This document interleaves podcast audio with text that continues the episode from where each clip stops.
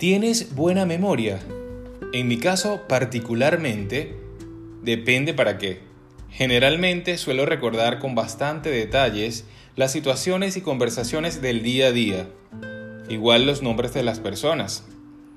El segundo versículo del Salmo 103 dice, Bendice alma mía a Jehová y no olvides ninguno de sus beneficios. Como lo expresa este pasaje, no olvides ninguno de los beneficios, ninguna de las bendiciones que Dios te da. Y es así, el salmista estaba animando a su alma a recordar todas las cosas que Dios había hecho por él. Esto a lo largo de su vida.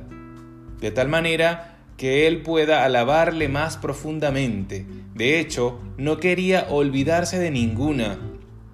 Esta es una idea extraordinaria Muchas veces centramos nuestra atención en los problemas que nos rodean, agobiándonos por ellos, cuando en realidad lo único que necesitamos es mirar todas las enormes bendiciones que Dios nos ha dado y que nos da a diario, para así animarnos y levantarnos con fuerzas renovadas. Amigo, déjate abrazar por las bendiciones de Dios. Él te rodea con ellas a diario y cuando más seas capaz de identificarla, mayor será la gratitud y el gozo que experimentarás en tu corazón.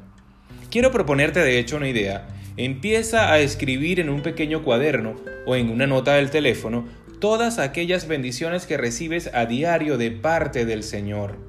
Grandes cosas, pequeños detalles, lo que sea. Siempre que reconozcas una bendición que Dios te da, por pequeña que sea, escríbela rápidamente en tu cuaderno de gratitud y dale gracias a Dios por ella. Te aseguro que tu corazón se llenará de gozo y de alabanza a Dios sin que casi te des cuenta. Que tengan un maravilloso miércoles, que Dios los guarde y los bendiga.